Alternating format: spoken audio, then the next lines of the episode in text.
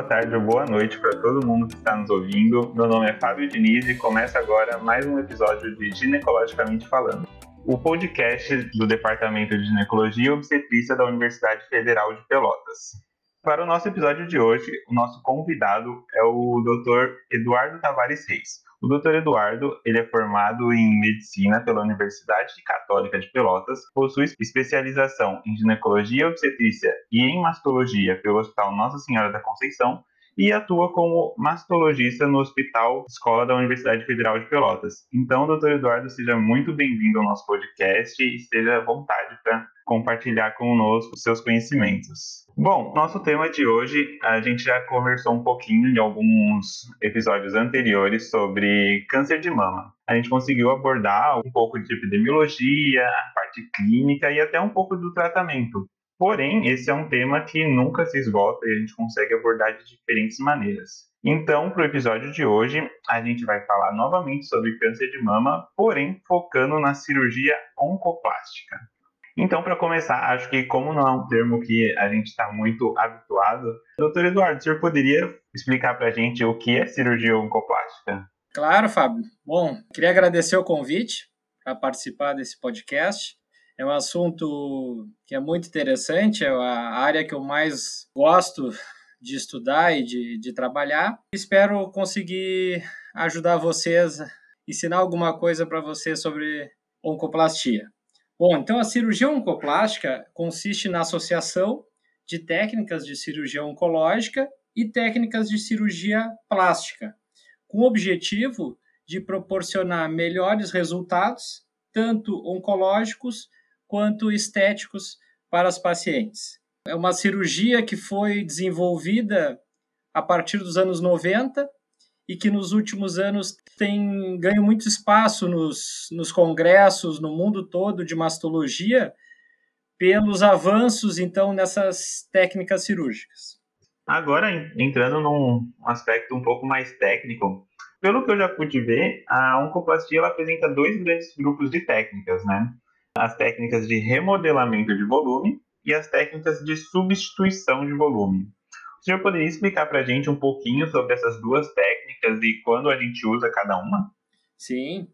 De remodelamento de volume, o que a gente utiliza é a mamoplastia oncológica, que é onde a gente lida com os pedículos, né? Existem três, três tipos, que é o pedículo superior, pedículo inferior e o round block para técnicas de, de mamoplastia oncológica. Né? Essas técnicas uh, a gente usa para conservar a mama. Então, elas permitem grandes ressecções oncológicas com a manutenção de um resultado estético satisfatório. E quando é que ela, a gente indica essas técnicas? Para mamas de médio e grande volume e que se beneficiariam de uma redução mamária. Pacientes que já teriam alguma indicação de uma mamoplastia a gente vai utilizar as técnicas de mamoplastia e fazer a, a retirada do tumor. Também está indicada nessa técnica o tecido saudável da mama ocupa o espaço da área que foi removida. Então, com isso, a gente consegue remodelar essa mama, melhorando com isso a estética. Nas técnicas de substituição de volume, o que, que se faz? Se faz a retirada de toda a mama que é a mastectomia subcutânea, a gente retira só o conteúdo mamário, preservando pele, preservando areola e mamilo, quando indicado, e se faz a reconstrução imediata, ou com prótese de silicone ou com expansor. Na maioria das vezes, a reconstrução é imediata, já se faz a, a colocação só da, da prótese de silicone. Então, nessa técnica, após a mastectomia subcutânea, a gente faz essa reconstrução Certo. E tem algum momento que é indicado esse procedimento? Pode qualquer paciente realizar? A cirurgia oncoplástica ela está indicada em algumas situações, principalmente pacientes que têm mamas grandes, são as gigantomastias, pacientes com mamas com pitose acentuada, mamas bem caídas, pacientes que necessitam de ressecções amplas de pele, e ainda tumores localizados em regiões clássicas para as técnicas de redução mamária. Essas são as principais indicações. Não são todas as pacientes que têm indicação. Para o tratamento do câncer de mama, geralmente a gente utiliza ou a mastectomia ou a cirurgia conservadora. E aí as técnicas de, de oncoplastia ou de cirurgia oncoplástica podem ser aplicadas nessas duas situações. Certo. E aproveitando que o senhor falou quando está indicado, tem algum momento em que é contraindicado o uso dessas técnicas de cirurgia oncoplástica? Sim, sim, não, não são todas as pacientes que vão se beneficiar dessas técnicas. Pacientes com mamas muito pequenas ou com tumores grandes, essas pacientes têm uma contraindicação. Nessa situação, seria melhor fazer algum tratamento neoadjuvante ou uma, por exemplo, uma quimioterapia neoadjuvante para depois indicar o tratamento cirúrgico.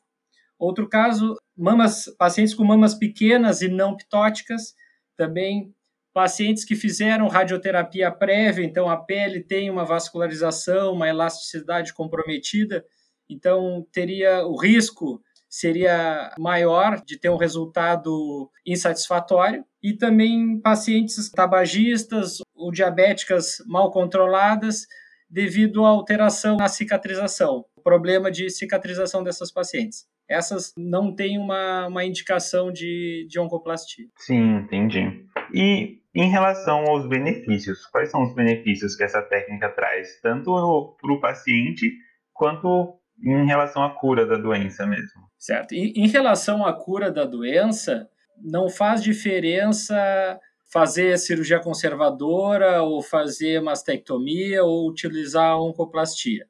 Em relação à cura, não. O que a gente consegue é diminuir o risco de recidiva local, porque a gente consegue fazer né, cirurgias com ressecções mais amplas, diminuindo com isso o número de mastectomias. Isso a gente consegue fornecendo um bom resultado estético e mantendo a, a simetria e a forma da mama. Também com benefícios, a gente tem as margens cirúrgicas mais amplas. A gente consegue uma ressecção maior do tumor e com isso, com a, as margens maiores, a gente diminui o risco de reintervenções para principalmente ampliações de margens todos que fazem esse tipo de cirurgia, uma cirurgia conservadora, por exemplo, essas pacientes ela, elas sempre têm um risco de terem margens comprometidas e com isso necessitarem de uma nova cirurgia. Também a cirurgia oncoplástica ela reduz ou evita deformidades mamárias, né, utilizando as técnicas mais adequadas e também elas, essa técnica pode melhorar a qualidade de vida das pacientes. Sim, aparentemente os ganhos são enormes, né? Existe algum ponto negativo em se optar pela Sim. cirurgia oncoplástica? Sim, eh, são cirurgias que levam mais tempo para serem realizadas do que as cirurgias clássicas, que são a, a mastectomia ou então a cirurgia conservadora. Então, elas levam maior tempo cirúrgico, essa recuperação pós-operatória ela é mais lenta também, possui um maior, maior risco de infecção, porque é uma cirurgia mais demorada, um risco pequeno, mas existe, de necrose de pele necrose do complexo areolo-mamilar, e também, nos casos de infecção e de necrose, pode levar à perda da prótese quando realizada técnica de mastectomia com reconstrução com prótese de silicone. Entendi. E tem algum cuidado especial que as pacientes que passam pela cirurgia oncoplástica elas precisam no pós-operatório, uh, considerando que uh, tem algumas técnicas da cirurgia plástica envolvidas? Sim, sim. Uh, alguns cuidados pós-operatórios particulares a esse tipo de cirurgia são os seguintes: as pacientes devem usar um sutiã cirúrgico durante o mês, um modelador, sutiã modelador de mamas, não devem retirar os pontos precocemente, então a gente tem que esperar em torno de 15 a 20 dias para a retirada dos pontos dessas cirurgias. Evitar elevar os membros superiores acima do nível dos ombros, principalmente ali no primeiro mês, mas até a retirada dos pontos já a gente pode uh, dar essa orientação. E a paciente deve evitar dormindo em decúbito ventral no período pós-operatório. Sim, sim. E muitas vezes na prática a gente percebe que após realizar a cirurgia, alguns pacientes ainda precisam passar por uma, por uma radioterapia para complementar o tratamento. E a oncoplastia, ela impõe alguma restrição a esses, essas terapêuticas complementares ou não? Uh, não, a, a oncoplástica ela não, ela não impede a radioterapia. Ela até facilita a radioterapia porque pacientes com mamas grandes fica mais complicado o planejamento da radioterapia pelo radioterapeuta. Também a oncoplastia diminui o risco de, de complicações da radioterapia, por exemplo, a radiodermite, que ela é mais comum em mamas volumosas.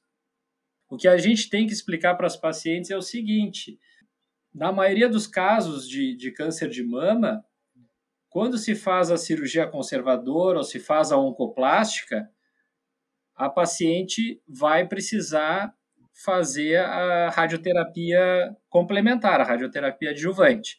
Nas pacientes que fazem mastectomia, na maioria das vezes não precisa fazer radioterapia, só em determinadas situações, por exemplo, tumores grandes, acima de 5 centímetros, ou quando há o comprometimento da axila pelo câncer de mama, são fatores que indicam a radioterapia. Na cirurgia conservadora, quando a gente não faz a mastectomia, a gente tem que fazer sempre a radioterapia. Entendi. E tem chance de perder um pouco do ganho estético que a gente teria da oncoplastia realizando uma radioterapia posterior? Sim, sim. A gente tem que explicar isso para as pacientes, né, que a radioterapia ela pode prejudicar o resultado estético, tanto após a cirurgia conservadora quanto após a mastectomia com reconstrução com silicone. E o senhor poderia falar para a gente qual é o impacto funcional e emocional nas pacientes que o senhor consegue observar assim no consultório? Claro. Uh, a cirurgia oncoplástica ela proporciona uma melhora funcional nos casos de mulheres com mamas volumosas e mediante a utilização de técnicas que envolvem a retirada do tumor associada à redução de volume mamário, que é através da mamoplastia oncológica. Ela ainda minimiza as deformidades e sequelas secundárias ao tratamento convencional, contribuindo para a melhora da autoestima, da autoimagem e da qualidade de vida. E esse tipo de tratamento ele está disponível pelo SUS ou apenas pacientes particulares têm mais acesso? Não, esse tratamento está disponível pelo SUS. Ele, desde que os serviços tenham uh, mastologistas que foram treinados ou tiveram formação em oncoplástica, ou ainda nas instituições que possuem equipes com mastologista e cirurgião plástico, atuando em conjunto. Mas nós temos disponível pelos. Sim, tem alguma dificuldade adicional? Porque eu percebo que às vezes no SUS demora um pouco para ter a disponibilidade de próteses. Isso, o SUS, pelo SUS a gente consegue uh, as próteses, né? Próteses, expansores, com um tempo a gente tem que solicitar com uma certa antecedência. Demora um pouco mais, mas a gente consegue. Pelo menos no, no hospital que eu trabalho, a gente consegue, que é o Hospital Escola do FEPEL, a gente consegue uh, tanto próteses quanto expansores. Certo, entendi. Bom, a gente já está se encaminhando para o final do podcast. Uh, só antes de terminar, o senhor poderia nos contar um pouco da sua trajetória nessa área? Por que, que o senhor escolheu é, realizar essa complementação da mastologia. E como foi seu caminho até se tornar um especialista na cirurgia oncoplástica? Eu, durante a residência de mastologia, foi no.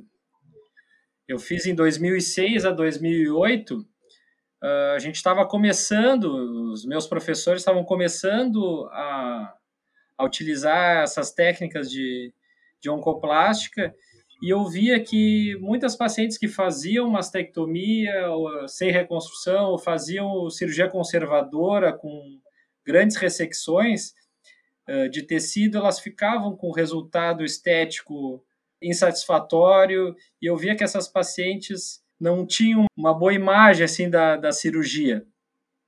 E aí, durante a residência também acompanhei esses professores. Uh, tinha, a gente tinha na equipe um cirurgião plástico que, que nos ensinava a fazer ah, os diversos tipos de reconstruções.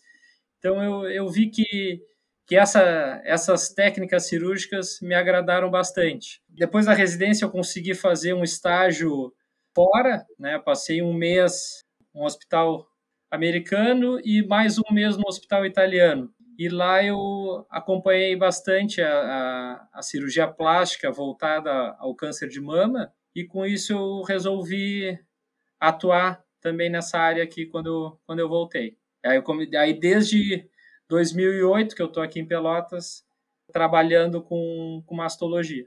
Sim, uma jornada bem interessante, né?